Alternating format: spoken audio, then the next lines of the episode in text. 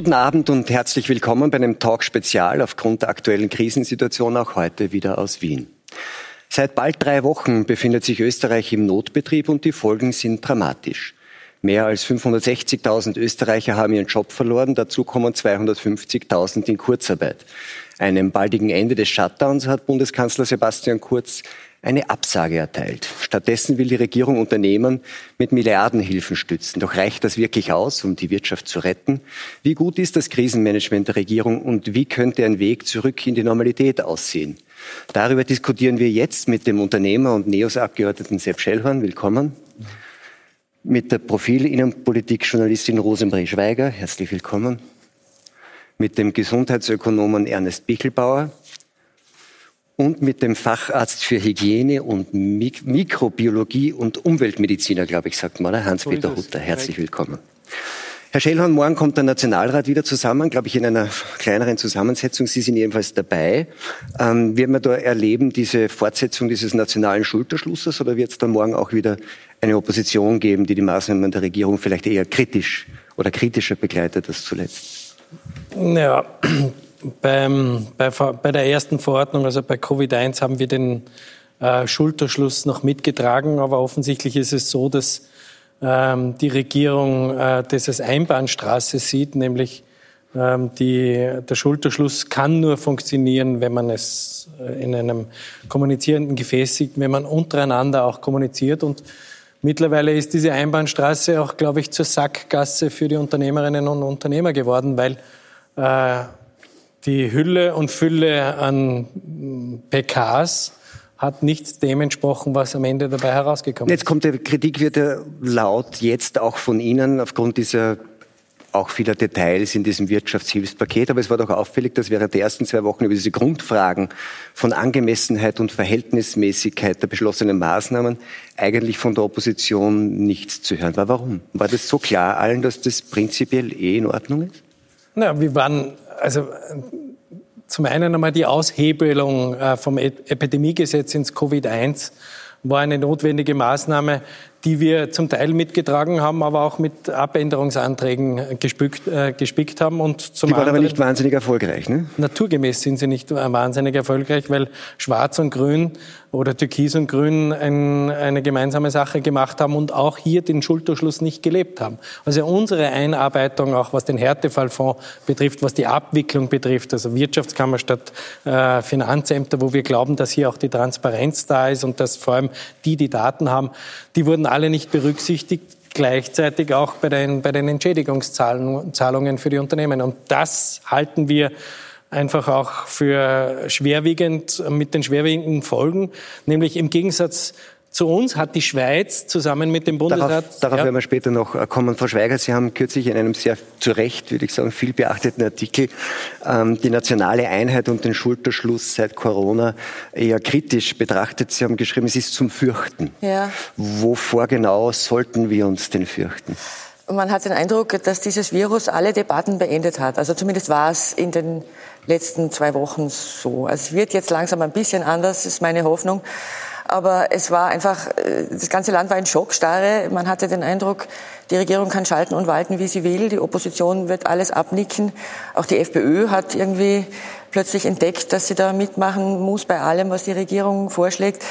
Äh, es gab auch in den, in, ich muss auch meine, meine Journalistenkollegen zum Teil da in die Pflicht nehmen, die äh, haben auch sehr wenig äh, wie soll ich sagen, ihren Job gemacht, in, in, in der Hinsicht, dass man einfach mal hin und wieder eine kritische Frage stellen könnte. Äh, irgendwie hatte man ja so Eindruck, Verlautbarungsgeschehen. Es war mehr so, ja. Also man könnte ja sagen, es ist sowas wie eine eine Aus Ausschaltung klingt dann gleich so. Aber es war ein Verschwinden, sagen wir so, ein Verschwinden, wenn man so will, einer kritischen medialen und auch politischen Öffentlichkeit. Die Frage ist nur, warum? Was bringt einen dazu? Ich glaube, es war Angst in erster Linie. Wovor? Naja, es, schon vor diesem Virus und vor dem, aber ich, ich, ich habe den Eindruck, es ist weniger, es wird ja jetzt viel so in, in pathetischen Reden auf, auf Solidarität beschworen und das macht uns alle zu besseren Menschen. Ich glaube, der Grund, warum so viele Bürger hinter diesen Maßnahmen stehen, zumindest laut Umfragen, und warum auch äh, die Opposition und auch viele Journalisten sich nicht getraut haben, dagegen was zu schreiben, ist einfach die Angst, dass, dass das so Angst wird, haben, dass, es ihnen dass sie selber passiert. Angst haben um sich und dass es so wird wie in Italien, wie man uns ja dauernd erzählt, was ich mittlerweile für eine unseriöse Argumentation halte, weil davon sind wir ganz weit entfernt. Aber das war der Anfang des Ganzen. Haben Sie den Eindruck, dass sich das jetzt zu ändern beginnt? Oder? Ich habe den Eindruck, es, es, es kommt langsam ein bisschen was in Gang. Weil die Leute weniger Angst haben? Weil äh, die Leute einfach merken, so geht's nicht weiter. Ich glaube, das ist mehr so eine, eine Abwägung von unterschiedlichen äh, Kümmernissen, wenn man so mhm. will. Und es ist eine Situation jetzt, ich kann mir nicht vorstellen, dass wir das noch einmal so lange auf die Art durchhalten. Ähm, Herr Scheller, Sie haben es schon angedeutet, ähm, und auch die Clubchefs von ÖVP und Grünen, der ähm, Herr Wöginger und die Frau Maurer, die ähm, ja große Ähnlichkeit oft demonstrieren, sagen, die Abstimmung auch mit der Opposition sei konstruktiv oder sogar sehr gut und dass beide verweisen darauf, dass also es auch immer so Abstimmungsgespräche gibt, alle gut eingebunden sind, auch regelmäßige Gespräche mit den Parteiobleuten und auch zwischen dem Kanzler Kurz und dem Vizekanzler Kogler. Ähm, wo ist dann das Problem?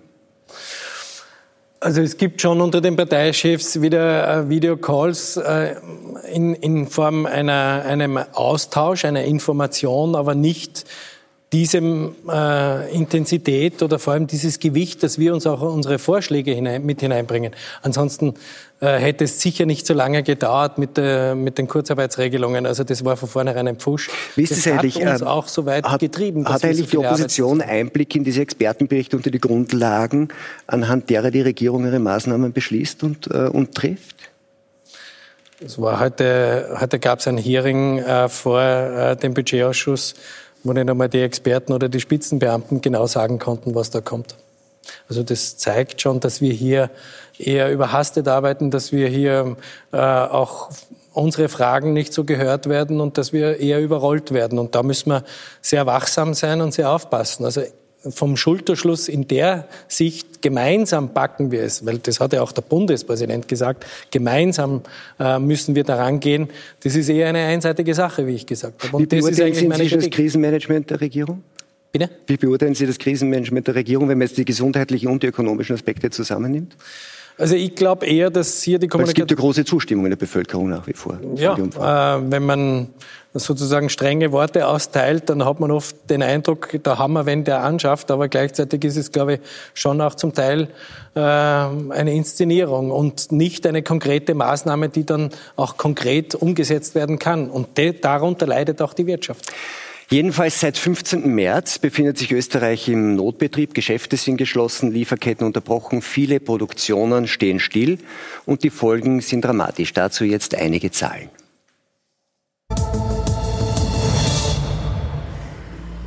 Mehr als 560.000 Menschen sind in Österreich derzeit ohne Job.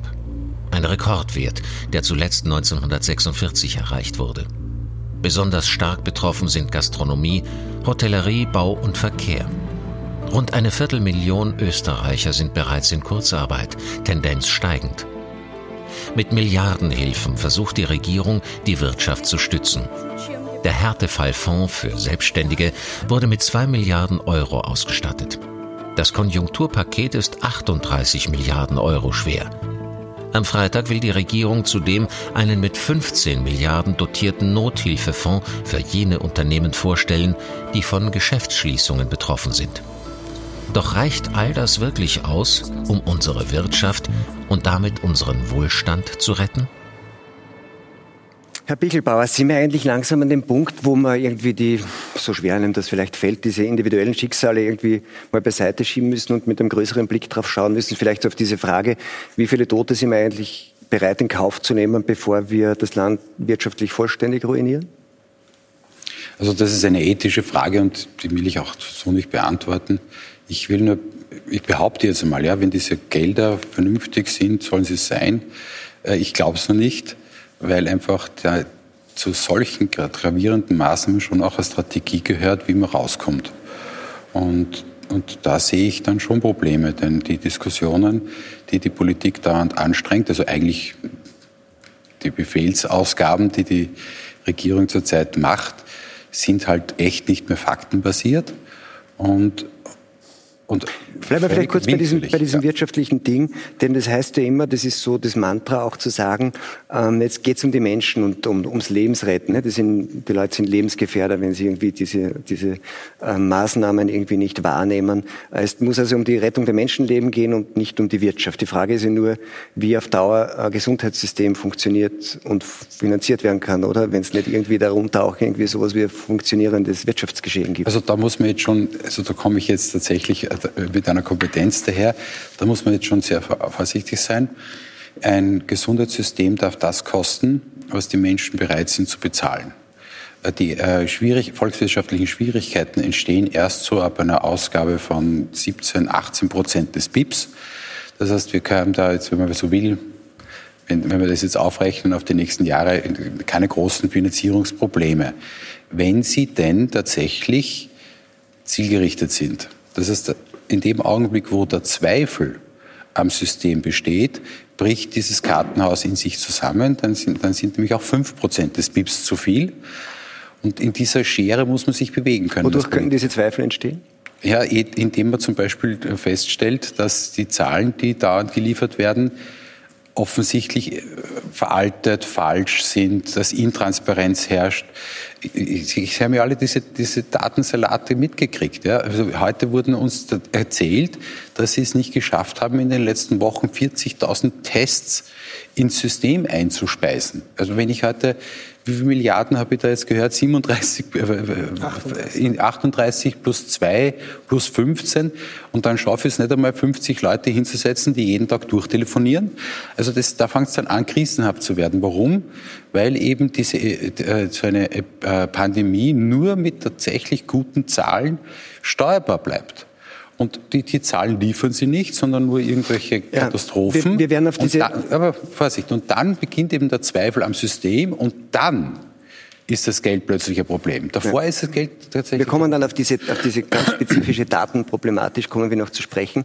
Äh, Herr Hutter, ähm, jetzt ist so, Sie, prinzipiell, glaube ich, sind Sie ein Befürworter der Maßnahmen der Regierung, wenn ich das richtig verstanden habe. Die Frage ist nur, unterschätzt man möglicherweise ähm, die ökonomischen einerseits, aber auch die dann auch die gesundheitlichen und, und, und, wenn man so will, psychosozialen Folgen dieses ganzen, dieses ganzen Geschehens. Äh, unterschätzt man das nicht einfach? Das, was Wissenschaft hier macht und medizinische Wissenschaft, ist, dass wir auf gewisse Fragen, die uns gestellt werden, Antworten geben. Und zwar so weit fundiert und so weit, dass man mit diesen Antworten auch dann Entscheidungen treffen kann. Gerade wenn es darum geht, naja, was wiegt hier auf, dann äh, ist es dann äh, ist es eine Entscheidung der Politik, äh, wie sie dann vorgeht. Aus meiner oder aus unserer Sicht sind hier zwei Problemkreise für uns eigenständig zu beantworten. Und das ist das eine ist, wie bringen wir die Infektion unter Kontrolle, diese Epidemie. Aber wir dürfen nicht darauf vergessen, dass es eben Begleiterscheinungen gibt, die durch diese Maßnahmen, die gesetzt worden sind, eben jetzt bemerkbar werden. Und da geht es auch die auch um gesundheitliche Folgen haben können. Um die psychosozialen ne? und um alle Folgen, die eben der, mit der Quarantäne einhergehen. Arbeitslosigkeit, Existenzängste, das kann man eben nicht außer Acht lassen. Das Wichtige ist im Sinne der öffentlichen Gesundheit, dass man sowohl den ersten Problemstrang zieht, aber den zweiten nicht außer Acht lässt. Und das ist auch unsere Überlegung. Aber das ist nicht mehr Ihre Aufgabe, sagen Sie, das muss dann die Politik machen. Na, wir, wir legen dar, welche Probleme es gibt, wenn wir die Epidemie nicht eindämmen, dass es eben Probleme gibt für das Gesundheitswesen. Aber natürlich kann mich das auch acht lassen, dass es andere Probleme gibt, die genauso wichtig sind zu betrachten und zu bekämpfen. Herr Schellmann, man hat den Frage. Eindruck, dass momentan alles eher auf das Gesundheitssystem fokussiert ist und auch die, äh, auf die Spitäler, welche Probleme die haben könnten. Aber so, damit wird eigentlich in der Zwischenzeit jeden Tag die Lage für die Unternehmer äh, dramatischer. Hm? Die sehen ja oft keine äh, andere Wahl als Kündigungen, wenn sie nicht irgendwie in Kurzarbeitsmodelle gehen können. Wahrscheinlich werden auch viele Kurzarbeitsarbeitsverhältnisse irgendwann dann trotzdem in der Arbeitslosigkeit enden, muss man damit rechnen. Ähm, sie sind ja selbst Unternehmer, äh, haben fünf Betriebe. Haben Sie schon Mitarbeiter kündigen müssen?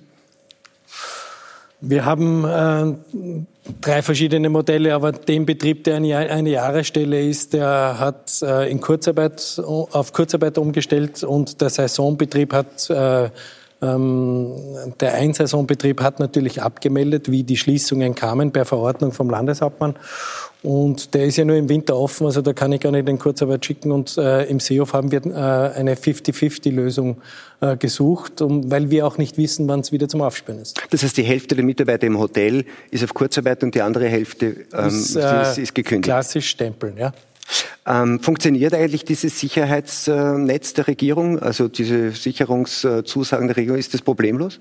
Nein, eigentlich überhaupt nicht. Also ich kriege tagtäglich, glaube ich, als Politiker über 100 Mails in der Vergangenheit und vor allem in den letzten Tagen ist es ganz enorm, weil die Unternehmer so unzufrieden sind, äh, weil nichts weitergeht und ich glaube, vorher ist die Pandemie fertig, äh, bevor ein Geld fließt und die Liquidität wiederhergestellt ist. Und das ist das große Problem. Das heißt, es geht zu langsam in erster Linie? Es, geht, es ist ja erst die Kurzarbeitsregelung seit ein paar Tagen wirklich in Kraft, wo wir oder wo ich darauf aufmerksam machen musste, dass bei der alten Kurzarbeitsregelung ein Krankenstand ja mit einberechnet werden muss und kann nicht herausgestellt werden. Lauter solche Themen kamen dabei heraus, also Hauruck-Aktionen, die gleichzeitig zur massiven Verunsicherung bei den Unternehmen äh, führte. Und dann kommt jetzt natürlich auch Monatsende. Die, heute haben oder gestern haben wir die Löhne überwiesen. Ähm, bei mir geht's noch, aber ich muss jetzt de facto, wenn es noch zwei Monate dauern würde, zwei Monate noch die Löhne vorausstrecken. Und das sind dann 300.000 Euro. Und die musst du mal sozusagen. Wie lange halten Sie das aus? Äh, es geht noch bis Mai. Und was glauben Sie, wie lang überhaupt so quasi diese Struktur, für die Sie stehen, Klein- und Mittelbetriebe, wie, wie lang kann dieser Shutdown dauern, äh, ohne dass es dann tatsächlich eine ganze Menge von Unternehmen gibt, die auch nicht mehr auf die Beine kommen?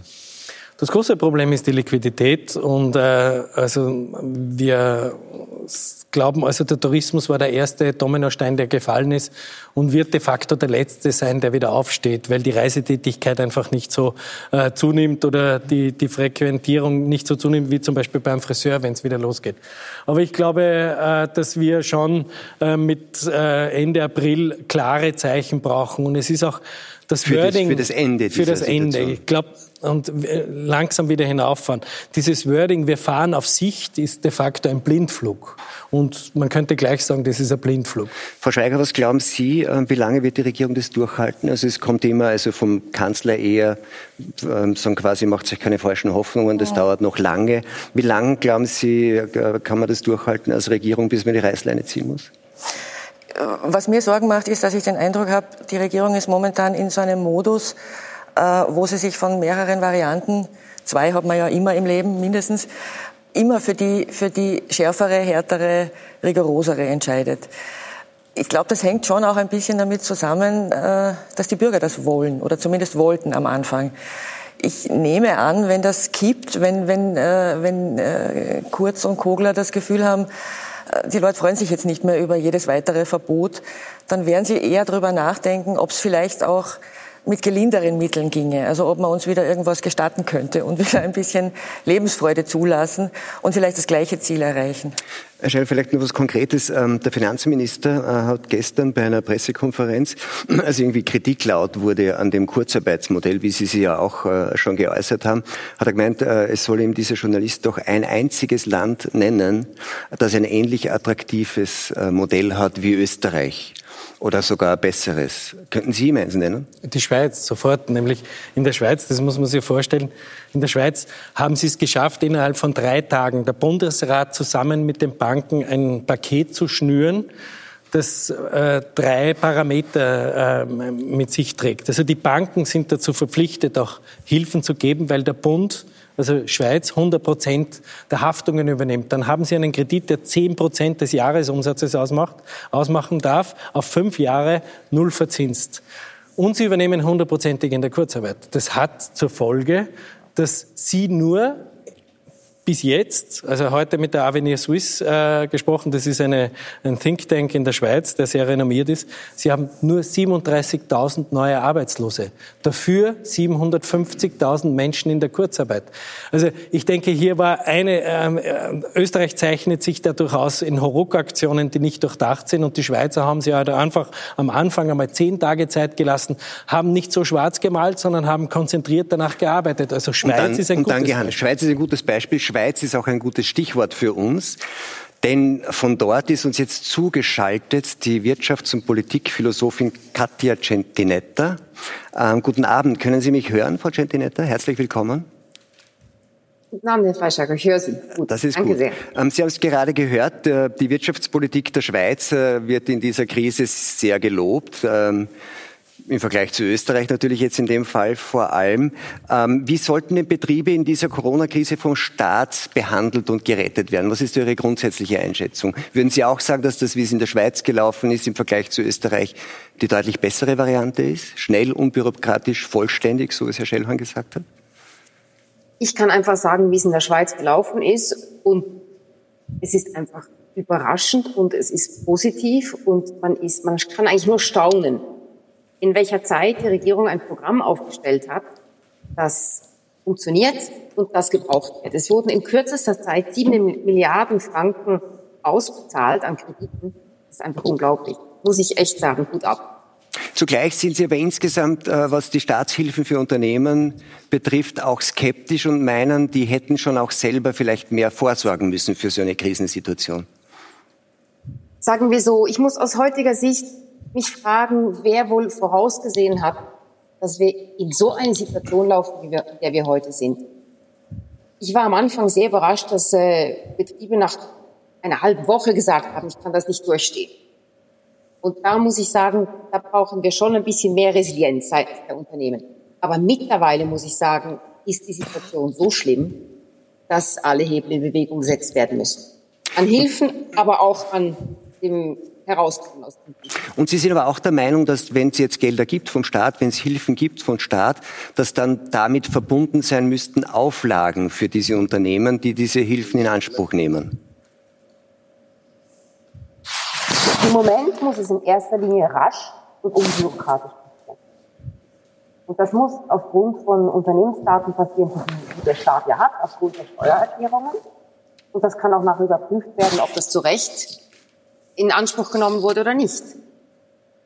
Aber ich meine, wenn man sagt, finde, wenn man sagt, die müssten doch irgendwie mehr vorsorgen, die müssten dann irgendwie auch, wenn sie Hilfe bekommen, irgendwie mit Auflagen versehen werden, dass sie dann zum Beispiel, wie es ähnlich in der Bankenkrise war, dass sie dann keine Boni mehr ausschütten dürfen und so weiter, muss man nicht auf der anderen Seite sagen, ähm, warum sollte man eigentlich Unternehmen, deren wirtschaftliche Probleme aus staatlichem Handeln erst erwachsen, nicht wegen irgendeiner Naturkatastrophe, sondern weil der Staat sie eigentlich dazu zwingt, mehr oder weniger einen Betrieb einstellen.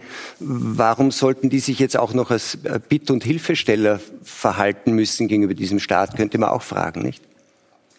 Das ist richtig. Und ich bin auch schon der Meinung, ich meine, es gibt das Modell Dänemark und Holland, die übernehmen gleich die ganzen Löhne von Unternehmen unter der Bedingung, dass sie niemanden entlassen.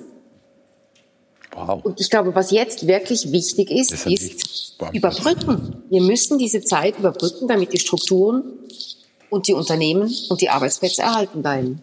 Jetzt gab es ja auch Staaten, äh, die, äh, wenn man jetzt irgendwie nach Südkorea sieht oder nach Taiwan, möglicherweise auch jetzt dann nach Schweden, ähm, die sagen, man kann eigentlich ohne diesen kompletten Shutdown auch auskommen. Hat das dann nicht irgendwie auch eine Auswirkung auf die Einschätzung wieder das Verhältnis zwischen dem Staat, der hilft, und den Unternehmen, die diese Hilfe in Anspruch nehmen, wenn man sagt, eigentlich war das gar nicht verhältnismäßig? Im Nachhinein ist man immer schlauer. Das ist, glaube ich, ganz wichtig. Und wenn ich die Regierung in der Schweiz beobachte, dann muss ich denen zugute halten, dass sie zu Beginn unter großer Unsicherheit entschieden haben. Damit entsprechende Vorsicht haben walten lassen. Aber Sie haben ja immer auch gesagt, ihr dürft raus an die frische Luft, Luft vertreibt einfach nicht. Es war so diese, dieses Mischregime. Und ich erwarte jetzt schon, wo die Zahlen deutlicher werden, wo man noch genauer einschätzen kann, wo wirklich die Risiken sind, dass ernsthaft über einen möglichst raschen Ausstieg nachgedacht wird. Jetzt haben Sie ähm, äh, ja auch so grundsätzlich, ist immer eigentlich, haben Sie ja grundsätzliche Skepsis gegenüber einer gewissen Anspruchshaltung, nicht? Wenn was passiert, dass man sagt, sowohl auf der, eigentlich auf der Unternehmensseite als auch bei der, auf der Arbeitnehmerseite, dass man sagt, eine der Gefahren könnte jetzt vielleicht sein, dass sich solche Anspruchshaltungen der Bürger und Unternehmer gegenüber dem Staat verfestigen. Sehen Sie diese Gefahr oder, oder wird es schnell genug vorbei sein, dass das nicht passiert? Ich sehe die Gefahr eigentlich weniger auf Unternehmerseite, muss ich sagen. Ich sehe sie vielleicht eher auf der Seite der Sozialsysteme, dass sie sagen, wir müssen für solche Situationen die Sozialsysteme ausbauen. Und das würde ich für falsch halten.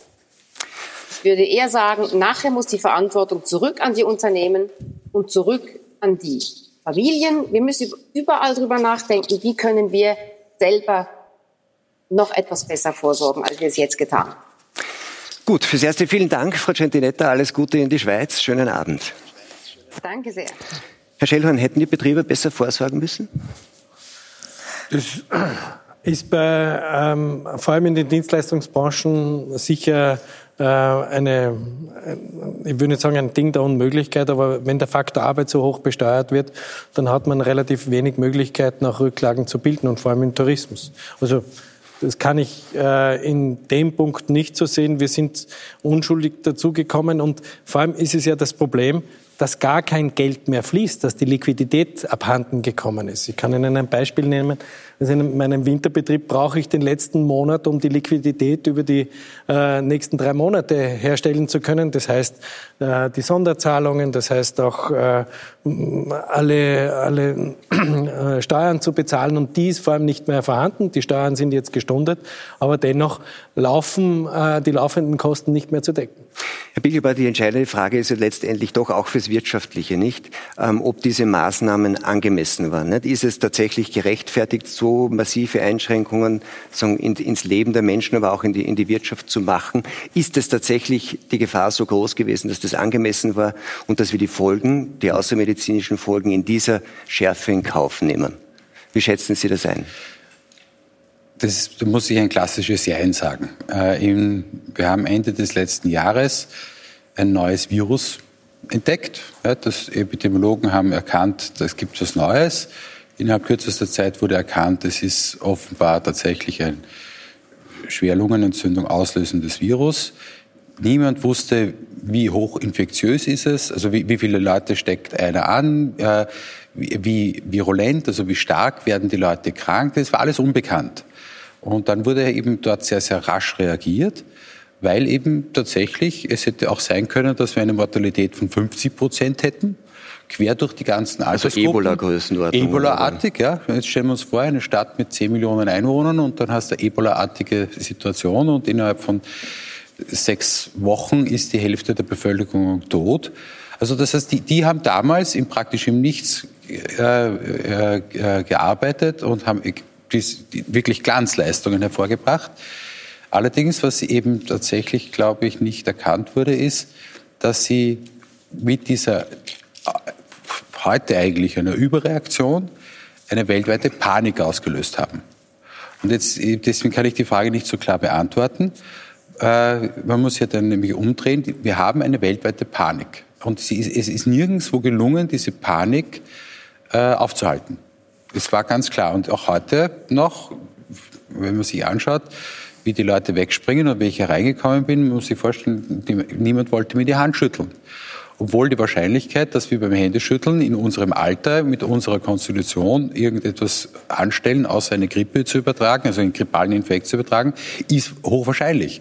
Das ist die Panik vor diesem Virus, die weltweit ausgebrochen ist, weil dieses Ding halt überall herumgezogen ist, wohl wissend, ja, dass es die eine einzige Infrastruktur sicher überlasten wird, nämlich die, die, äh, die Beatmungsmaschinen, hat zu diesen Maßnahmen geführt. Also sachlich ist das nicht begründet. Also nur eine, eine sehr zynische Zahl, die ich jetzt nennen will. Aber wenn man da jetzt, was haben wir, 60 Milliarden Euro, ja, wir werden vermutlich also bis jetzt haben wir, glaube ich, 140 Tote verhindert mit dem Shutdown. Am Ende werden wir es geschafft haben, vielleicht 1000 Tote verhindert zu haben, um 60 Milliarden. Und da fragt man sich dann schon, ja, welche Verhältnismäßigkeit ist es? Äh, noch dazu, nur, nur, aber das ist zynisch sachlich, das darf man nicht vergessen. Noch dazu, gerade Italien, weil das ja so gerne von Politikern als Beispiel genommen wird, auf die älteste Bevölkerung Europas, mit der niedrigsten Ausstattung an, an Beatmungsgeräten ist dieses Virus eingetreten nach einer extrem sanften Grippewelle. Ja, der Grippewelle war, hat zwar viele angesteckt, aber wenig getötet. Und jetzt sind plötzlich die, die, die Patienten, die es klingt alles sehr zynisch und sehr hart, was ich jetzt sage, aber die, die eigentlich normalerweise durch die Grippe sterben, konnten in die Corona-Krise geholt werden. Und jetzt schauen wir mit der Lupe drauf. Das heißt, äh, wäre der Patient mit 85 zwei Wochen vorher an der, an der Grippe gestorben, hätte genau niemand das interessiert, weil wir das ja anhand der Zahlen sehen, das interessiert normalerweise niemanden. Schauen Sie die Durchimpfungsrate an. Und da fangen wir halt an zu fragen, ob die Politik, getrieben von der Panik, nicht mehr entscheidet, sondern populistisch diese Panik auch noch fördert. Getrieben von der Panik, getrieben auch von äh, medizinischen Beratern, muss man sagen, nicht? Naja, äh, das muss man von vorn anfangen, glaube ich. Das Wichtige ist, ähm, dass es erstmal wirklich ein neues Virus war, über das man nicht sehr viel wusste und dass natürlich die Situation aus Italien zu uns rübergeschwappt ist. Die Kolleginnen und Kollegen dort haben natürlich die Probleme gehabt. Sie haben überfüllte äh, äh, Betten, sie haben überfüllte Spitäler und sie mussten eine Triage durchführen. Also das ist schon mal die Situation vor Ort. So. Also Triage, nur damit wir das für die Zuseher erklären, ist das Verfahren, wo man sagt, wen behandelt man noch und wen nicht Betten mehr. Mit dem Respirator und dann musst du entscheiden, den einen schiebe ich eigentlich ins Nebenzimmer und sage, da kann ich leider nichts machen. Unser Anspruch hier in Österreich ist, dass wenn einer von uns, ein Neffe von uns, in ein Spital geht, egal mit welcher Erkrankung, dass man dort optimal versorgt wird und mit den Ressourcen, die zur Verfügung steht, dann wieder rauskommt.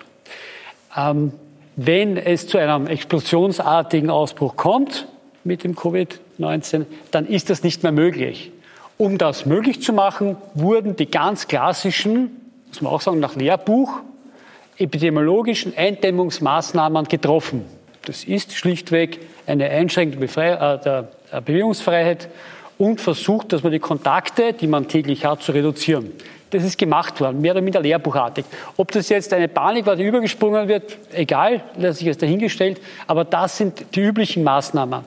Was ganz wichtig ist, und das ist auch irgendwann einmal in dem Prozess, in dem wir sind, wesentlich zu schauen, dass wir das eine Problem haben, mit dem wir zurande kommen müssen, dass wir schauen, dass wir die Betten noch so erhalten, dass wenn einer von uns dorthin kommt oder jemand anderer, dass da noch zur steht. Aber noch einmal ganz wichtig, eh, was wir angesprochen haben, dass diese Kollateralbeeinträchtigungen, Schäden, Gefährdungen, dass man auch die jetzt mehr in den Fokus nimmt.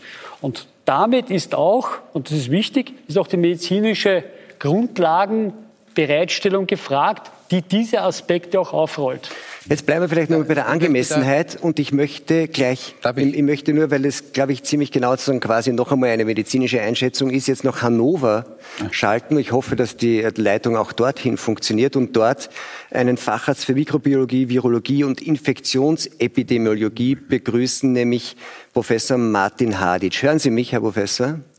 Ja, einen wunderschönen guten Abend nach Wien. Das ist äh, wunderbar, dass Sie mich hören. Sie haben äh, vor kurzem ähm, in, einem, in einem Videobeitrag ihr, Ihre Einschätzung der Lage ähm, sagen quasi veröffentlicht und haben auch darauf hingewiesen, dass Sie das nach einiger Bedenkzeit erst getan haben. Warum eigentlich?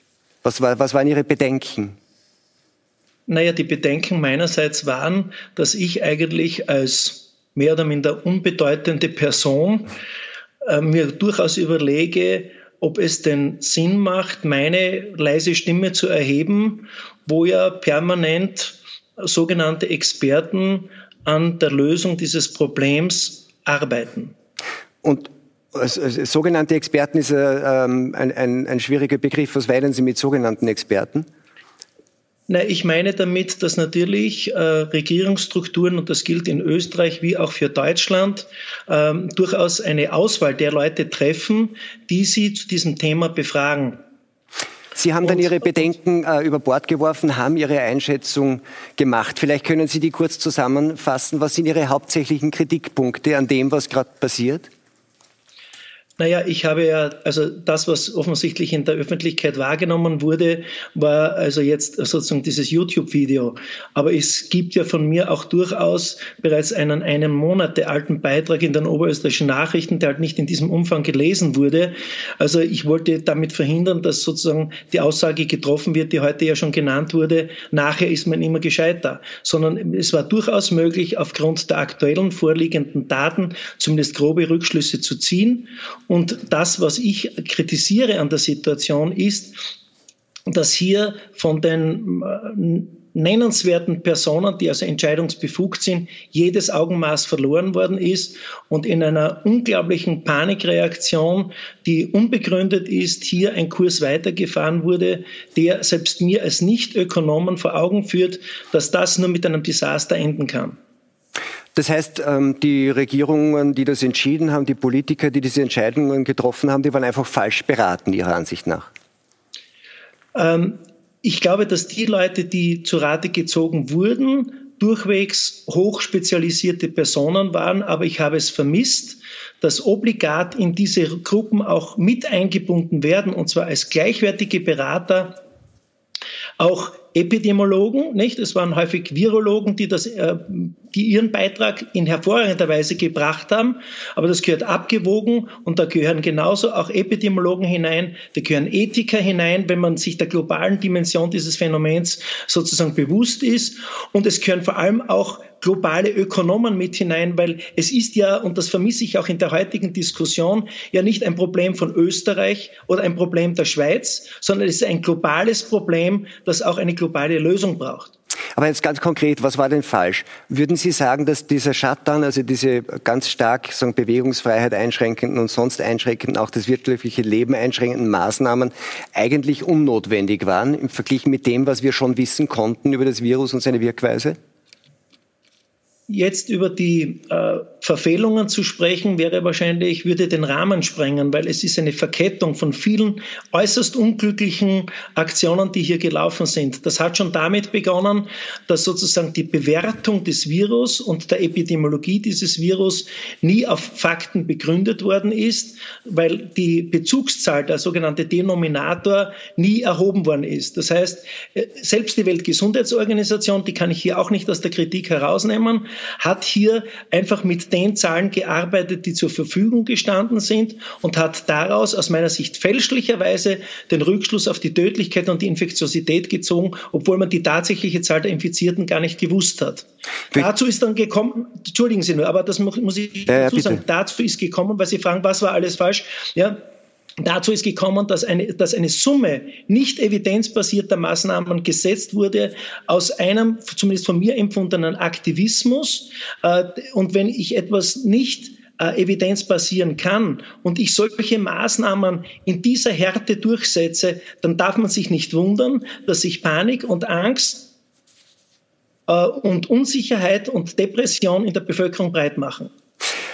Vielen Dank. Wir kommen dann noch einmal zurück nach Hannover. Fürs Erste vielen Dank. Vielleicht bleiben wir gleich dabei, denn die Zahlen zu den Corona-Infizierten und auch zu den Corona-Toten, die können ja wirklich Angst machen. Die Frage ist nur, wie verlässlich diese Zahlen sind und wie sehr man ihnen wirklich vertrauen kann und ob sie auch tatsächlich ein realistisches Bild der Bedrohung zeichnen. Ein kurzer Überblick. Die Corona-Krise ist auch eine Datenkrise. Wie viele Menschen sich bereits mit dem Coronavirus infiziert haben, weiß man nicht, da bislang nur Menschen mit Symptomen getestet werden, die entweder in einem Risikogebiet waren oder aber Kontakt zu Infizierten hatten. Fest steht aber, es wird deutlich mehr Infizierte geben als offiziell bekannt. Das bedeutet aber auch, die Frage, wie tödlich das Coronavirus ist, lässt sich noch nicht seriös beantworten. Weltweit variiert daher die Sterberate – also die Zahl jener, die Covid-19 nicht überlebt haben, zwischen unter einem bis 15 Prozent. Zudem kommt, nicht einmal in Europa gibt es einheitliche Regeln für die Definition eines Coronavirus-Todesfalls. In Österreich wird jede verstorbene Person, die zuvor positiv auf das Coronavirus getestet wurde, in der Statistik als an Covid-19 verstorben geführt – unabhängig davon, ob sie direkt an den Folgen der Viruserkrankung oder mit dem Virus an einer potenziell anderen Todesursache verstarb. Unklar ist auch, welche Grunderkrankungen die Verstorbenen hatten, ob sie geraucht haben, ob sie übergewichtig waren oder ob sie Medikamente eingenommen haben. Herr Bickelbauer, jetzt ist die eine Frage, ob angesichts dessen, was wir wissen, ne, also evidenzbasiertes Vorgehen ist ja immer ganz wichtig, ähm, ob das denn rechtfertigt. Ähm, da haben wir schon drüber gesprochen. Sie sagen, es ist nicht Ebola, vorsichtig sein. Würden Sie so weit gehen zu sagen, dass diese Maßnahmen vielleicht sogar mehr, mehr schaden, äh, als sie nutzen, nämlich durchaus auch direkt im Bereich des Gesundheitssystems? Ja, jetzt, heute, ganz sicher. Also tatsächlich, ich, diese ersten Maßnahmen lehrbuchartig abgeführt, passt, ja, das ist, hätte auch niemand anders erwartet. Warum? Weil ja auch eben diese Panik da war. Ich wollte nicht sagen, dass die Panik der Grund war, sondern die, die, die Leute haben das gefordert. Aber eine gute Führung, die schaut eben dem Volk nicht aufs Maul, sondern in so einer Krise führt sie. Und aktuell, ich, ich möchte gar nicht wissen, was zurzeit läuft mit den, mit den Kollateralschäden. Menschen, die in schwere Depressionen sind. Sie haben das, glaube ich, in einem Artikel geschrieben. Ja, alle haben sie jetzt zu Hause die, die glorreiche Familie. Realita ist zum Beispiel bei Rad auf Draht oder so, das ist Kindernotdings, äh, sind die, die Rad auf Draht, Kind, das ist ein Kindernotfalltelefon. Dort steigen die Zahlen rasant an, weil es eben dysfunktionale Familien gibt in Altersheimen, jetzt stellen Sie sich vor, Sie sind ein dementer Mensch und Sie haben keine Kontakte mehr, Sie sind ohnehin verwirrt und jetzt werden Sie behandelt von einem, einem Marsmenschen. Ja, ist alles völlig absurd. Also die Kollateralschäden werden Hölle sein. Äh, äh, Patienten, die, die ohnehin, die, ganzen Chroniker, die, die ohnehin in Österreich ganz schlecht versorgt sind, die kommen jetzt nicht mehr zum Arzt, weil sie Angst haben, Covid zu kriegen. Ja? Dann holt sich die Leute, dann diese Fehlinformationen über die Medikamente, das ACE, die Leute setzen reihenweise ihre Medikamente ab, weil sie Angst haben. Ja? Und dann kommt der Kanzler daher und erzählt uns, es wird noch viel härter und wir brauchen Masken im Supermarkt. Und das ist ja. heftigst. Es ist heftigst und es ist völlig daneben. Und der Schaden, den jetzt, der jetzt angerichtet wird, an menschlichem Leid, liegt bei weitem schon über dem, was, was an, an, an menschlichem Leid verhindert hätte werden sollen. Und wenn ich mir dann auch überlege, welcher welche wirtschaftliche Schaden dann äh, da entsteht, und zwar jetzt gar nicht, also ich, ich bin kein Volkswirt, aber ich gehe davon aus, dass sich das sehr schnell wiederholt. Aber es werden ganz viele Strukturen verschwunden sein, Existenzen vernichtet. Bleiben, wir, alle bleiben, wir, bleiben wir vorher noch bei der Gesundheit. Ja. Ähm, Herr Hutter, Sie wollten, glaube ich, darauf reagieren. Ne? Redet, ähm, ja, es gibt diese Probleme, das ist überhaupt keine Frage. Äh, wir müssen uns aber jetzt besinnen, in welcher Situation wir heute sind oder dann bis Ostern, beziehungsweise nach Ostern. Nehmen wir mal an, wir machen das jetzt bis Ostern weiter, so schaut das ja aus. Und Glaubt eigentlich niemand, dass es mit Ostern aus ist. Ne? Noch einmal, bis Ostern ist es dann mal soweit. Und äh, dann stellt sich die Frage, was tun? Und man könnte jetzt zum Beispiel eine Option haben, dann hören wir überhaupt auf und wir kommen, dann kommen wir, über, wir kommen wieder zum geregelten Leben zurück. Ja? Alle Bewegungsverbote ähm, oder Beschränkungen aufgehoben und du gehst raus und alles beginnt wieder, Lokale öffnen etc. Dann würden wir uns aufgrund der Situation, in der wir dann sein werden, genau dorthin zurückschießen, wo wir eigentlich am Anfang waren. Wenn wir sonst nichts machen. Wenn wir, wenn wir, sonst, wir machen gar nichts aber das, mehr. Aber das fordert nur, ja nun eh wirklich Ich sage nur, wenn das oder? jetzt einmal auch eine Forderung wäre, dann kommen wir zurück und es verzögert sich nur und wir hätten da eigentlich nur was verloren und es wäre für nichts gewesen. Das, was wir anstreben und das wir jetzt überlegen, ist Folgendes, dass man auf der einen Seite ganz klar diese Aspekte sehen muss, die muss man vorlegen und da muss der Entscheidungsträger auch dann irgendwie eine Balance finden aus meiner Sicht. Und dass man sagt, wenn es eine Möglichkeit gibt, gewisse Maßnahmen zu lockern oder zurückzunehmen, die gibt es, die uns sehr stören, Bewegungsbeschränkungen, dann brauchen wir aber trotzdem etwas, das die Infektion so weit oder die Epidemie so weit auch wieder eindämmt. Und ich weiß, für viele ist die Maske ein Problem. Ich denke, sie ist relativ zumutbar mit dieser Maske. Mit der, ein, mit der einfachen Möglichkeit einer Maske, wenn wir die alle tragen, dann kannst du gewisse, sagen wir so mal, unangenehmere Einschränkungen, wie das zu Hause sitzt und du darfst nicht mehr ja, aber legen Sie mir jetzt Evidenz vor dafür. Das ist eine so eine schwachsinnige Aussage. Und du darfst nicht, und du darfst nicht raus. Dann könnten wir so ein, eine mögliche Freiheit gewinnen.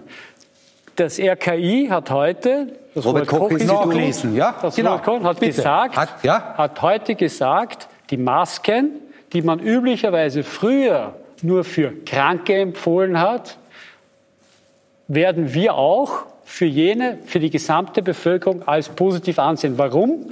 Weil wir ja nicht wissen, wer pumperl gesund ist Herr und wer aber vielleicht die, Infektion, vielleicht die Infektion in sich trägt und die verbreitet. Jetzt, wenn jeder das macht, die, die Maske, die übliche Chirurgenmaske, muss man noch erklären, die schützt mich ja nicht vor anderen, weil das funktioniert, sondern die schützt die anderen vor mir. Aber was der Herr, was Herr Bichelbauer machen, sagt, ist, dass das gar nicht stimmt.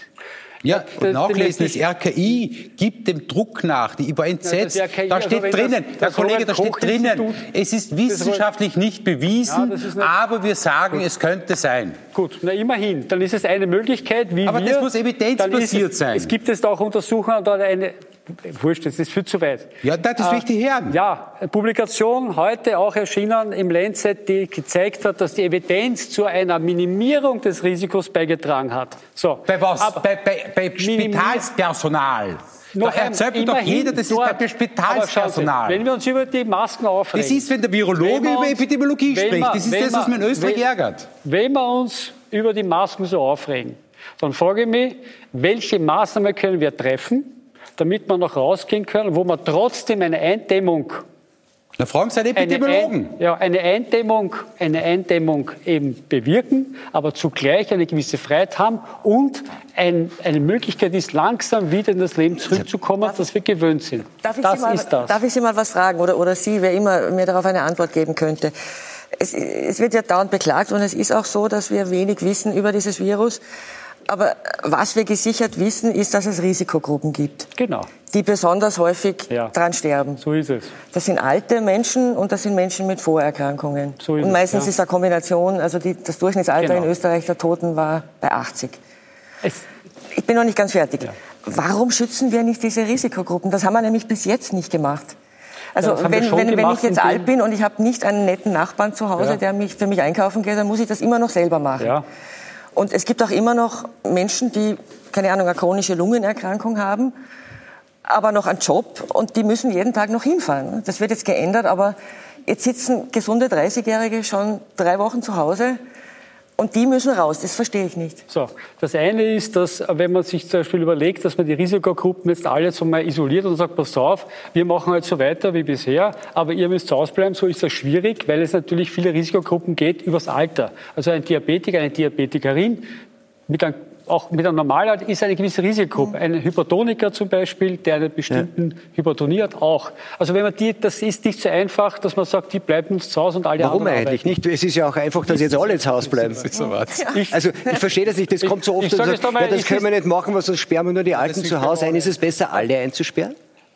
Genau, das ist der Hintergrund, Wir oder? sperren nicht alle ein, Das hat Steppert. sondern wir haben eine gewisse Bewegungs... Noch einmal, die Bewegungseinstellung haben wir jetzt gehabt. Und aus meiner Sicht, so wie auch die Daten sich zeigen, ist es jetzt an der Zeit, in die Zukunft zu denken, mehr sage ich überhaupt nicht, in die Zukunft zu denken, wo wir auf der einen Seite nicht mehr diese ein Wochen äh, Etappen haben, wo wir dann überlegen, was wir machen, sondern dass man auch langfristig jetzt einmal überlegt, wir haben ein Konzept und da ist der Wiedereinstieg. Und mit welchen Mitteln wir den Wiedereinstieg machen, das ist, Das ist eine. Möglichkeit mit der Maske. Und nochmal, Das ist nicht. okay, das ist Sie Ihre Meinung. schießen genau die vulnerablen Gruppen ab. Aus unserer Heute, Sicht horchen Sie so. heute die, die, die, die, diese Direktorin von den Wiener Pflegeheimen an.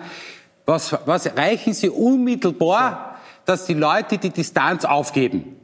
Und Nein, das ist ja nicht wahr. Nein, Distanz sondern Sie nicht bringen den Leuten den richtigen Umgang der Maske, die Distanzhaltung, das ist alles lächerlich. So. Epidemiologen können Okay. Ihnen sagen, ja, das ist Ich bin falsch. selber einer, aber ich sage Ihnen noch einmal was anderes.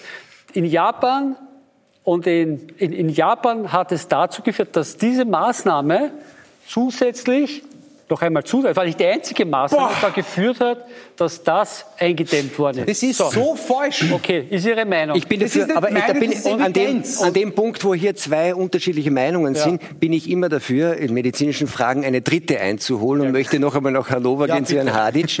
Äh, wie schätzen Sie das ein, Herr Hadic? Ist, ist die Maske eine Lösung oder was sind jetzt, wie die Frau Schweiger das angesprochen hat, was wären denn jetzt die Möglichkeiten, wie man da rauskommt? Tatsächlich irgendwie der besondere Schutz der Risikogruppen und die anderen rauslassen, um auch sowas wie Herdenimmunität herzustellen? Schauen Sie, ich glaube, genau die Verunsicherung der Bevölkerung besteht ja darin, äh, dass oftmals Maßnahmen nicht begründbar sind. Und es gibt derzeit keinerlei Evidenz dafür, dass Masken einen Schutz bringen. Die Masken, die verwendet werden, wir kennen es in zwei Situationen, die wir diskutieren können. Das eine Mal ist bei kranken Personen, die aber häufig die Masken nicht tolerieren, ja, würde die Maske die Abgabe der Krankheitserreger reduzieren oder vielleicht sogar verhindern. Und bei Leuten, die also sozusagen äh, sich nur schützen wollen, beruht der Schutz nur darauf, dass sie verhindern, dass sie sich mit kontaminierten Händen ins Gesicht greifen. Wenn wir aber die Basismaßnahmen, nämlich die Händehygiene, hochhalten, dann sind die Masken verzichtbar. Und wenn wir die Händehygiene verschlampen, werden wir in dem Moment, wo wir die Maske ablegen, uns trotzdem kontaminieren. Also ich halte von der Maskenverwendung hier überhaupt nichts, weil es bringt nichts außer einerseits Kosten, und das, was wir auch beobachten, es führt dazu, dass jene Leute, die nicht oder nicht ausreichend mit Masken versorgt werden, schwerst verunsichert werden und sich einem besonders hohen Risiko ausgesetzt fühlen, was unnötig ist. Jetzt ist die zweite Frage, die da aufgetaucht ist, wo es auch sehr unterschiedliche Ansätze gibt, ist, Frau Schweiger hat es angesprochen, und äh, das schwedische Modell geht in diese Richtung zu sagen, es gibt ja dann doch ganz gut inzwischen eingrenzbare Risikogruppen, die werden vielleicht ähm, fünf bis maximal zehn Prozent der Gesamtbevölkerung ausmachen. Es müsste doch möglich sein, die so weit zu isolieren, was nicht heißt einsparen, sondern Infrastruktur zur Verfügung zu stellen, dass die versorgt sind und die anderen wieder in einen normalen Alltag zu lassen. Nicht zuletzt darum, weil sie dann, wenn man so will, sich anstecken, immunisieren und sowas wie Herdenimmunität herstellen. Ist das zu einfach gedacht oder glauben Sie, dass das geht? Ja, Im Prinzip zitieren Sie da fast äh, meinen YouTube-Clip, nicht? Ich meine, genau das ist ja eigentlich äh, ein Modell, äh, das ich äh, favorisiere aus einem einfachen Grund. Wenn wir von der Überforderung, der potenziellen Überforderung des Gesundheitssystems sprechen, dann bezieht sich das in erster Linie auf die Beatmungsmöglichkeiten und die Intensivstationen. Die äh, Vergleiche mit den Ländern, was auch schon genannt wurde, hinken in vielerlei Hinsicht unter anderem sollte man der Bevölkerung sagen, dass halt Frankreich oder Italien nur 40 Prozent der Intensivversorgungsmöglichkeiten im Vergleich zu Österreich haben. Und man könnte das auch in eine positive Message umformen, nämlich sagen, viel, äh, vielerorts wurde in der Vergangenheit äh, kritisiert, welche finanziellen Mittel ins Gesundheitssystem geflossen sind. Und heute sehen wir, es hat sich ausgezahlt. Wir können dankbar dafür sein, so ein hervorragendes Gesundheitssystem zu haben. Äh, und mit diesem Gesundheitssystem Gesundheitssystem und mit den Vorgaben, dass wir Leute, die also ein Risiko haben, schwer zu erkranken, und eine konsequente Schutzisolierung stellen, sind wir nicht sozusagen gefährdet, dass wir in, in Richtung einer Überforderung laufen. Weil für diese Leute haben wir noch locker die Versorgungsmöglichkeit. Mein Wissensstand ist der, dass derzeit 80 Prozent der Intensivstationen leer sind und dass drei Viertel der Beatmungsgeräte derzeit nicht genutzt werden. Natürlich auch deswegen, weil in einer zum Teil disku diskussionswürdigen Vorgehensweise viele andere Maßnahmen der routinemedizinischen Versorgung der österreichischen Bevölkerung drastisch zurückgeschraubt worden sind. Und da komme ich eben auch auf den Kollateralschaden zu sprechen, dass beispielsweise Chemotherapien oder essentielle Operationen derzeit hinausgeschoben werden oder nicht durchgeführt werden. Wenn die Risikogruppen geschützt werden, dann werden wir automatisch die Beanspruchung der Intensivstationen entlasten. Und ich glaube nicht, dass man die anderen einfach so weiter tun lassen sollte, sondern dass die Basishygienemaßnahmen, die ja eigentlich jeden Winter Sinn machen, nämlich eine konsequente Händehygiene zu halten, äh, als Kranker nicht unbedingt in Menschenmassen hineinzugehen, nicht offen herumzuhusten oder herumzuspucken. Das ist ja nichts Neues, das sind ja Regeln, die kennen wir seit Jahrzehnten, aber jetzt beginnen wir sie ernst zu nehmen anhand der eigentlich leidigen Krücke von SARS-CoV-2. Wir hätten das viel eher schon mit anderen schweren Krankheiten, wie zum Beispiel der Influenza, praktizieren sollen. Ja. Gar keine Frage, d'accord, stimmt, gebe ich komplett recht. Äh, mich wundert manchmal, äh, wie sich die Leute vorher die Hände gewaschen haben, wenn man jetzt erklären muss, wie man die Hände wäscht. Aber was der Kollege auch gesagt hat, und das ist ganz wichtig, weil es um diese Masken geht ein bisschen. Ja, er hat gesagt, es ist gut, wenn es Kranke tragen, damit sie das Virus nicht in der Gegend verbreiten. So, jetzt sind, das werden Sie mir zustimmen, die meisten die das tatsächlich mit sich führen, praktisch asymptomatisch. Die haben gar nichts. Das heißt, Muss ich bitte sind, einen Kommentar dazu Sie sind abgeben? zwar infektiös, aber sie haben keine Beschwerden und keine Symptome. Das heißt, es geht hier nicht nur um den, der krank ist und der wirklich hustet oder was auch immer, ein Sekret abgibt, sondern es geht auch um jene, die praktisch Infizierte sind, symptomlos. Und damit habe ich ein sehr einfaches, ganz ehrlich, zumutbares, einfaches Mittel, um hier die Infektionskette auch abzubrechen. Jetzt, also, jetzt gibt es noch einmal ärztlichen Widerspruch aus Hannover, den möchte ich noch kurz reinbringen. Ja, das ist sehr lieb, vielen Dank. Ähm, Herr Kollege Hutter, ich glaube, was wir schon mitbedenken müssen, ist, dass wir die Basiskriterien des Infektionsmodells nicht vergessen. Das SARS-CoV-2-Virus ist in zweierlei Art und Weise übertragbar. Durch Tröpfcheninfektion genau. und durch Schmierinfektion. Ja. Durch die Tröpfcheninfektion erfolgt die Übertragung sozusagen nur bei symptomatischen Patienten, nämlich die, die husten, niesen, schnupfen, was auch immer. Alle anderen Leute, die mit SARS-CoV-2 infiziert sind, können ausschließlich über die Schmierinfektion den, den, den, Erreger übertragen. Ja, es ist richtig. Die Leute sind auch bereits zwei Tage vor Auftreten klinische Symptome eventuell sozusagen dahingehend kolonisiert, dass man das Virus bei ihnen nachweisen kann. Aber die Weitergabe erfolgt laut Infektionsmodell ausschließlich bei diesen Leuten über Schmierinfektion. Und wenn diese Leute konsequent die Händehygiene einhalten, dann brauchen sie keine Maske. Ich bleibe dabei, die Maske ist für Kranke, aber ansonsten bringt sie nichts.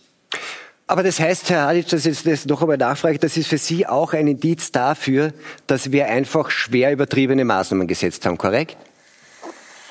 Man kann es so zusammenfassen und das Schlimme daran ist, wir haben jetzt drei Monate sozusagen Beobachtungszeit und es wurde aber sehr viel in dieser Beobachtungszeit verschlafen und es wurden trotz gegenläufiger Evidenzen Maßnahmen gesetzt, die eigentlich nicht begründbar sind.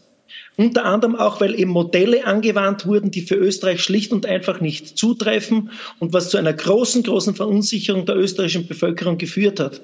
Aber lassen Sie mich trotzdem noch mal den Appell formulieren.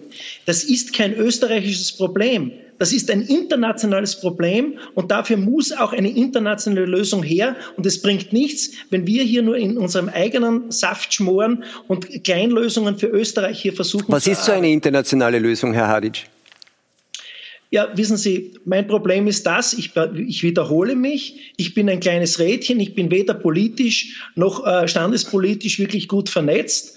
Es ist also die Aufgabe jener Leute, die diese Zugänge haben und die diese Möglichkeiten haben. Wenn Sie mich fragen, wenn Sie die große Problematik derzeit sehen als ein äh, geomedizinpolitisches Problem, wäre mein Vorschlag, man sollte ein Weltwirtschaftsgesundheitsforum, so wie es oftmals auch in der Schweiz stattfindet, einberufen. Und es sollte eine Gruppe sein von politischen Entscheidungsträgern, von internationalen Wirtschaftsexperten, von Psychologen, von äh, Leuten, die, also von Ethikern, aber vor allem, also die Volkswirtschaft ist mir in diesem Kontext besonders wichtig. Und die sollten dann eine Strategie entwickeln, die also global die Wirtschaft ins Lot bringt, weil Österreich alleine ist auf verlorenen Posten. Danke, Herr Hadic. Herr bringen wir es wieder zurück sozusagen quasi auf den wirtschaftlichen Alltag. Wenn man das jetzt hier angehört hat, dann wäre ein möglicher Schluss, eine mögliche Schlussfolgerung darauf, wenn es so ist, dass den Schätzungen zufolge rund 10 Prozent der arbeitenden Bevölkerung zur Risikogruppe gehören, müsste man dann nicht einfach möglichst schnell sagen, die anderen 90 Prozent sollten möglichst schnell wieder arbeiten? Das wäre natürlich äh, wünschenswert, das muss man sagen. Nur mal in der Vergangenheit, wir haben uns damals entschlossen, wie es in Tirol so richtig explodiert ist. Ähm, da habe ich äh, natürlich auch mitgestimmt, dass wir uns zu dem Schritt äh, entschlossen haben, hier einen sogenannten Shutdown zu fahren. Aber mittlerweile sind wir der Erkenntnis, dass hier nicht relativ viel weitergeht äh, und auf der anderen Seite die Kurve sich zwar nach unten verflacht, aber gleichzeitig müssen wir ähm, schauen, dass der Koma-Patient Wirtschaft nicht an einem Kreislaufversagen äh, stirbt. Und das ist die große Angst. Und hier heißt es einfach abzuwägen, abzuwägen, wie kommen wir wieder heraus. Was, was wir nicht brauchen, was die Österreicher, glaube ich, auch satt haben, äh, neue Horrorszenarien und äh, neue Pressekonferenzen, wo es einfach wieder darum geht, äh, uns zurückzuhalten. Ähm, ich glaube, wir müssen daran denken, dass wir, wir brauchen auch eine, ein, ein Ziel, beziehungsweise wo man es dann wieder bergauf gehen kann. Und das ist bis heute nicht gegeben.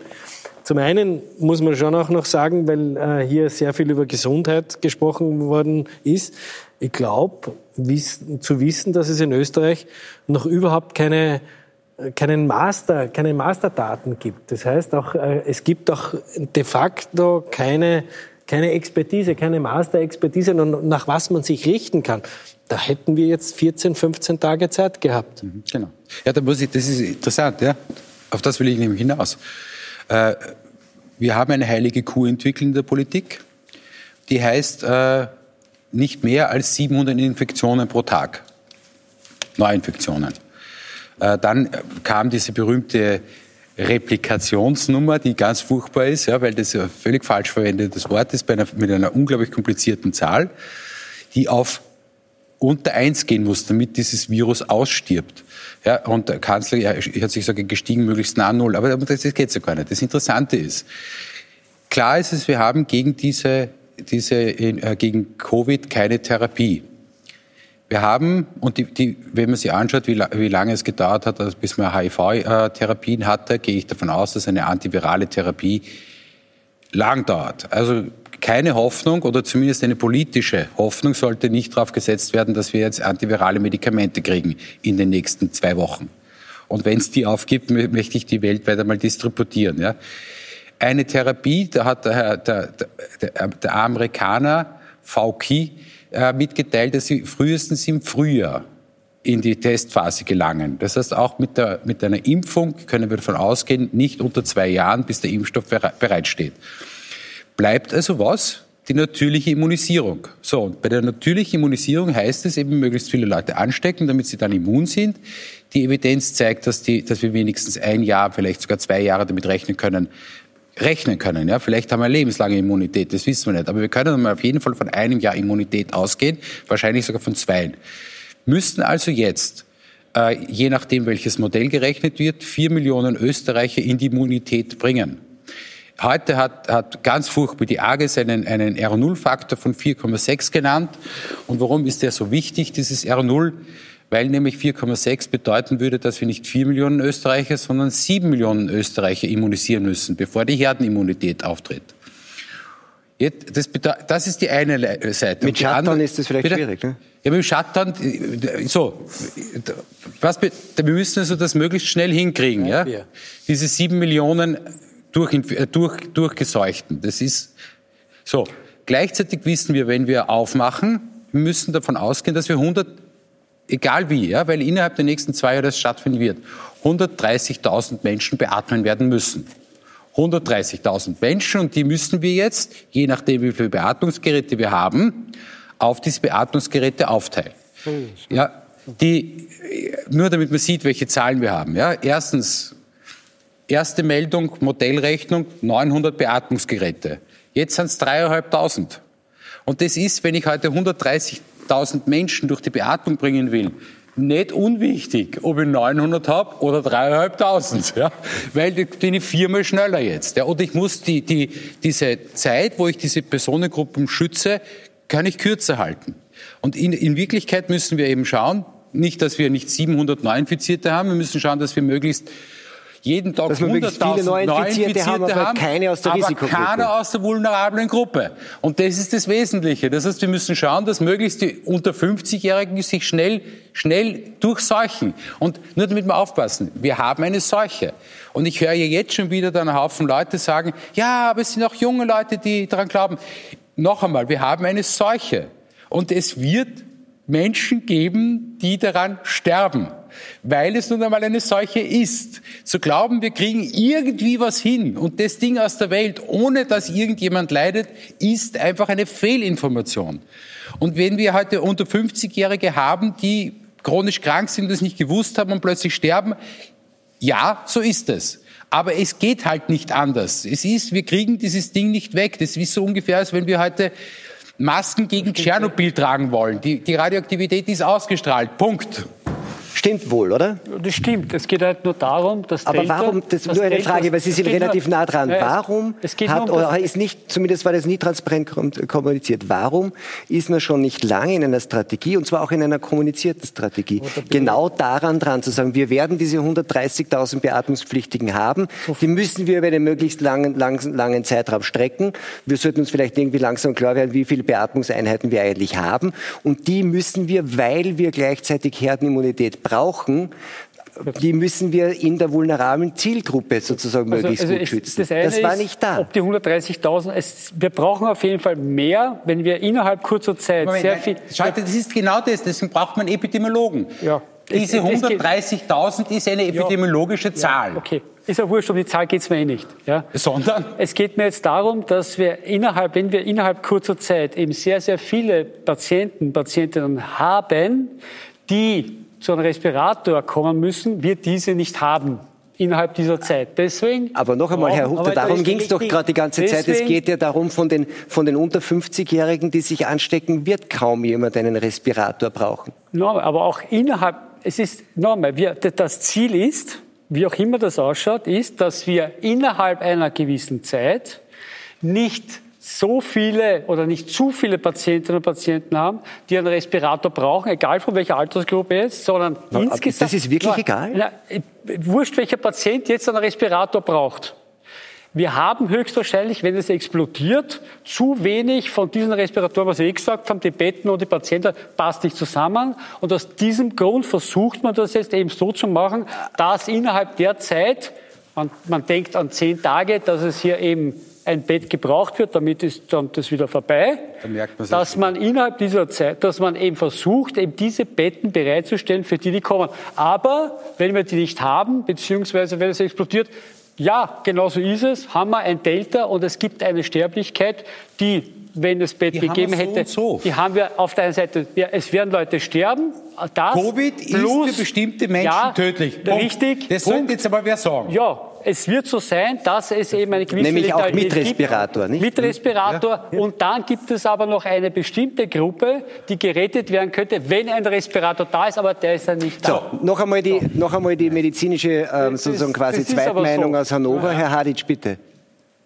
Der ist der Ja, Schiedsrichter. also ich, mich würde, nein, ich bin, ich bin nicht der Schiedsrichter. Und das bin möchte ich. Auch sagen, ja, ich, ich habe also sicherlich nicht äh, die Weisheit gepachtet, aber mich würde schon sehr interessieren, äh, wie denn diese Rechnung zustande kommt, dass 130.000 Beatmungspatienten anliegen, wenn wir den Denominator nicht kennen. Es wird hier ja gerechnet immer auf eine Bezugszahl, die wir überhaupt nicht kennen.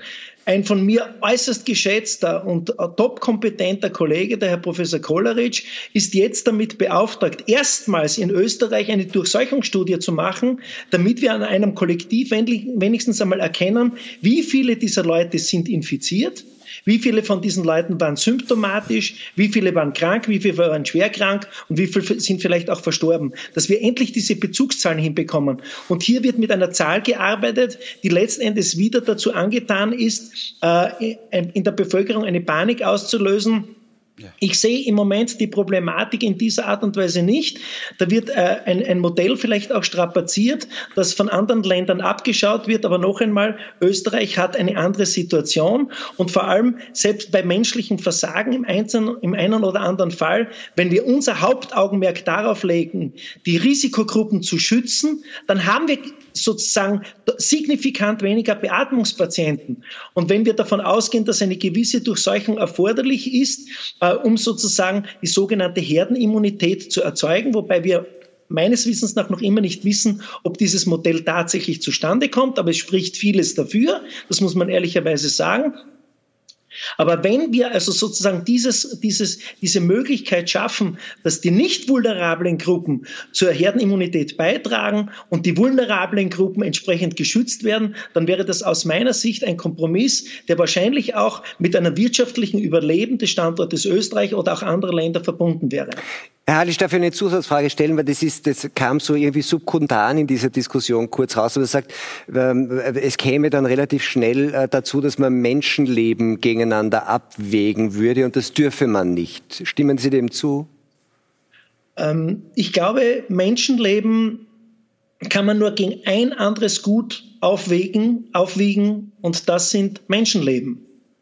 Und wenn wir bereit sind, heute für das Überleben von 100 Menschen diesen maximalen Wirtschaftsaufwand zu treiben und das Risiko einzugehen, die nationale, europäische, aber auch globale Wirtschaft zu riskieren, dann sollten wir uns dessen bewusst sein, dass wir damit eventuell äh, in, in der Folge für diese 100 geretteten Menschenleben vielleicht 1000 oder 10.000 werden opfern müssen, weil schlicht und einfach das Gesundheitssystem nicht mehr da ist, um deren Überleben dann zu gewährleisten.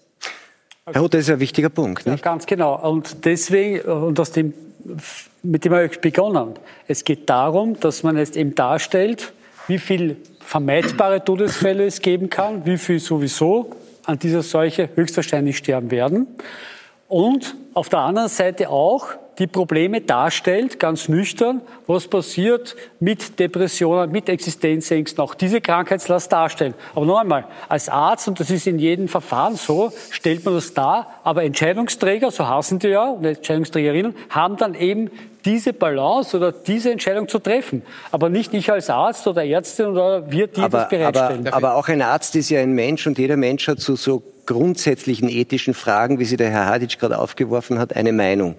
Wenn, wenn wir tatsächlich evidenzbasiert agieren und sagen, es gibt 100 vermeidbare Tote, aber die Wahrscheinlichkeit, dass wir diese 100 vermeidbaren Toten in der Covid-Krise 500 oder 600 am, am anderen Ende, nämlich als Folge dieser ganzen wirtschaftlichen Maßnahmen sterben, wofür würden Sie dann entscheiden? Ich würde dafür entscheiden, dass man diese beiden beiden Aspekte nebeneinander sieht und versucht, das Beste für beide Seiten zu machen.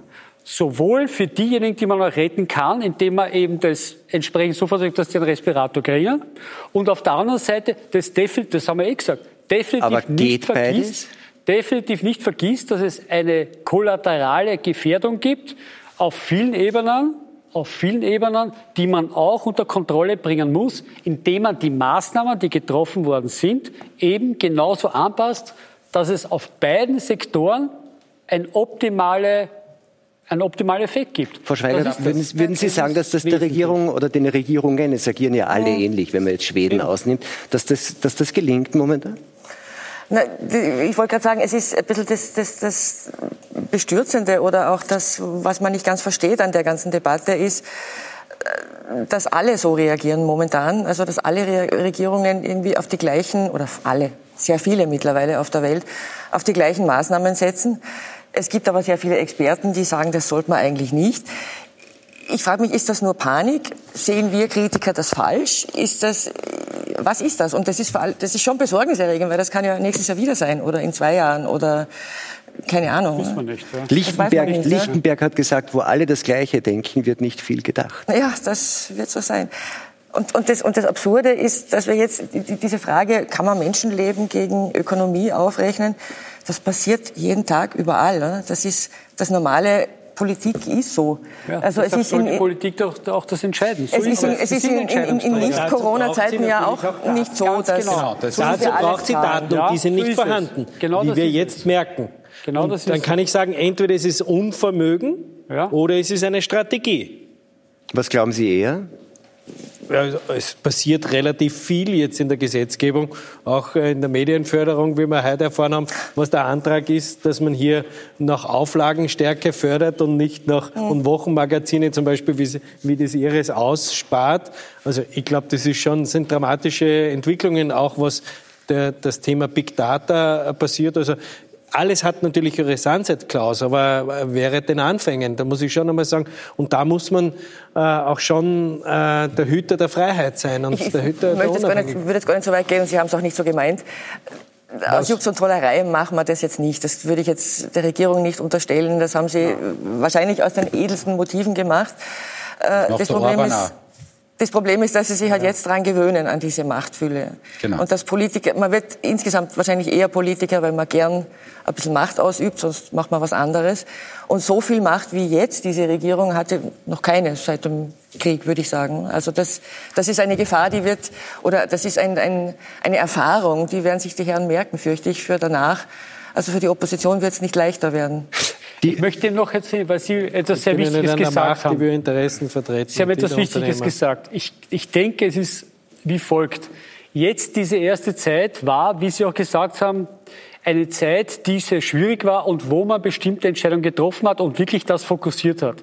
Es beginnt jetzt, nachdem man auch das bemerkt und spürt, wie das auf einen wirkt und auf die Gesellschaft, beginnen jetzt eben auch die weiteren Effekte ganz klar in den Vordergrund zu treten. Das war ja am Anfang gar nicht der Fall, weil man mit dem ganzen System und wie das auf uns hereingebrochen ist, beschäftigt war. Und das ist jetzt auch der wichtige Moment, eben in der nächsten Zeit, dass man sich jetzt neben diesem Projekt auch den anderen Effekt widmet, um damit für die Politik eben genau die Grundlage zu treffen, damit sie diese Balance ja. klarerweise besser dirigieren kann. Um das geht es eigentlich ich, in den nächsten. Ich da ganz kurz? Also erschütternd ist, ja, das wäre ist wäre das schöne Beispiel. Schauen wir in diesen Krisenstab. Also, was Sie sagen, ist aus ärztlicher Sicht. Ich finde es arg, einen Arzt zu fragen, wie er entscheiden wird, weil das muss ich dann in der Situation. Auch, ich habe mich auch dementsprechend ja. entzogen. Genau, passt. Ja, weil das ist, ja, das, das ist nicht meine Aufgabe. Fragen, ich finde keine Frage arg. Jede Frage Fragen ist erlaubt. müssen epidemiologisch geklärt werden. Und eigentlich hätten wir, was auch die Epidemiologie, sie verfolgt Krankheiten, wie sie sich ausbreiten und hat dazu Parameter. Woher wissen wir, dass die 80-Jährigen betroffen sind? Leider Gottes nicht aus Österreich, denn wir haben nicht einmal das Alter der Patienten. Doch, das haben wir gemacht vor zwei Tagen oder vor drei Tagen. vor drei Tagen gab es. Äh, ja, hat das, gibt's ja alles. Na, Vorsicht, wir haben ein Modell, das war furchtbar. Das hat, Nein, dieses Modell, das präsentiert das wurde, war bereits am dritten Tag falsch. Das sind harte Daten. Und also das heißt, die, diese epidemiologisch notwendigen Daten, die sammeln wir nicht. Heute haben wir eben erfahren, dass 40.000 äh, äh, Testungen äh, einfach nicht eingespeist werden. Was, haben wir, was machen wir bei dem Test? Welche Daten sammeln wir bei dem Test? Positiv oder negativ? Wir haben keine Ahnung, wohnen die zu viert in einer Wohnung oder wohnt der Mensch allein, der jetzt positiv oder negativ ist? Wird der registriert? Wenn der jetzt in drei Wochen positiv ist, fällt das auf, dass er vor drei Wochen negativ war. Und das, diese ganzen Daten müssten zusammengetragen werden, um dann eben eine evidenzbasierte Entscheidung zu treffen. Um eine Ansteckung zu vermeiden, muss ich diese und diese Maßnahmen treffen. Und wenn ich diese Maßnahme treffe, dann passiert tatsächlich, dass das eintreten sollte nach dem Modell. Da muss ich mir dann aber monitorisieren ob das auch passiert. Ob es auch wirklich passiert. Und wenn ich die Daten aber jetzt, wir haben kein Modell entwickelt, wir sammeln keine Daten, alle schauen gebannt auf die, wie viele, äh, jetzt, jetzt schauen wir alle auf den Einser, R soll eins oder drunter werden, ja, so eine Pandemie ausstirbt. Äh, und wir haben kein Moni keine Monitoring gemacht, unsere Datenmodelle sind uralt, wir kriegen noch nicht einmal zwei Zahlen hin, äh, innerhalb, die, die wir stundenaktuell haben.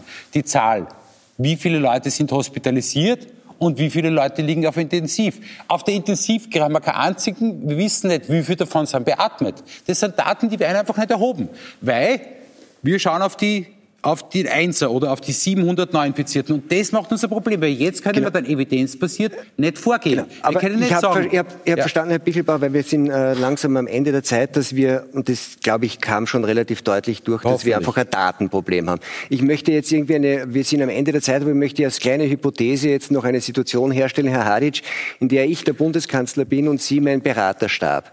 Und ich möchte jetzt gern wissen, was tun wir jetzt, damit wir aus diesem äh, Shutdown medizinisch verantwortlich wirtschaftlich und wirtschaftlich vernünftig rauskommen? Naja, das ist jetzt schon der Start von 0 auf 100, nicht? Ich meine, äh, bis vor einer Woche hat man mich großteils gar nicht gekannt und jetzt soll ich den Bundeskanzler beraten. Also, da ist doch eine Karriere, Seite, oder? Äh, naja, weiß nicht, ob ich das anstreben würde, aber äh, unabhängig Je, davon. Jetzt ist es soweit, Sie wissen jetzt. So, nein, nein, aber sagen wir so. Äh, ich denke mir, äh, die die Hypothese, dass das österreichische Gesundheitssystem an die Wand gefahren wird oder überfordert wird äh, durch äh, die äh, Schwerkranken, wo es nicht gelungen ist, sie durch die entsprechenden Schutzmaßnahmen entsprechend an der schweren Infektion zu hindern, ist eine Hypothese, die im Moment noch überhaupt nicht belegbar ist. Genau. Ich glaube, wenn man den Wirtschaftsleuten glauben darf, ist es so, wenn wir den Shutdown aufrechterhalten, dann passiert mit Sicherheit die Katastrophe. Das heißt, welche Werte spiele ich da gegeneinander aus? Ein eventuell könnte überfordert werden, wenn, und auf der anderen Seite habe ich eine, wie ich glaube, große Sicherheit, dass das Ganze äh, morgen nicht mehr so sein wird wie heute.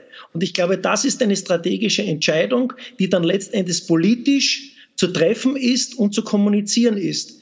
Meine Überzeugung ist die, warum sollen wir die Leute, äh, die erwiesenermaßen entweder nur leicht oder gar nicht erkranken, nicht äh, denen nicht gestatten, dass sie eine Immunität aufbauen und jene, wo wir wissen, dass sie mit hoher Wahrscheinlichkeit nach schwer erkranken oder wo auch die Möglichkeit besteht, dass sie daran sterben, konsequent ist unter Schutz stellen und alle unsere Aufmerksamkeit diesen Leuten widmen, damit hier möglichst keine Krankheiten äh, auftreten. Weil lassen Sie mich das vielleicht noch sagen. Selbst wenn wir im Rahmen der aktuellen Welle, die wir haben, es nicht schaffen, die Herdenimmunität hinzubekommen, bekommen wir vielleicht in Zukunft die Chance, das wiederzumachen, wenn wir diese Methodik beibehalten. Ich würde mir wünschen, dass wir die, die grundlegende Schutzbedürftigkeit vulnerabler Gruppen im Hinterkopf behalten, weil auf diese Art und Weise haben wir in der Ergänzung auch der Influenza-Impfung in der nächsten kalten Saison eine gute Chance, dass wir wesentlich weniger Influenza-Tote haben. Und das ist, glaube ich, auch ein Benefit, den wir aus dieser Corona-Krise mitnehmen können. Vielen Dank, Herr Hadic. Ich werde das jetzt irgendwie als Schlusswort hier stellen, äh, stehen lassen, denn wir sind am Ende sogar schon leicht über unserer Zeit. Frau Schweiger, meine Herren, vielen Dank für dieses Gespräch. Äh, Ihnen einen schönen Abend. Ich habe den leisen Verdacht, dass wir uns auch kommende Woche wieder mit demselben Thema beschäftigen werden. Bis dahin einen schönen Abend. Bleiben Sie gesund.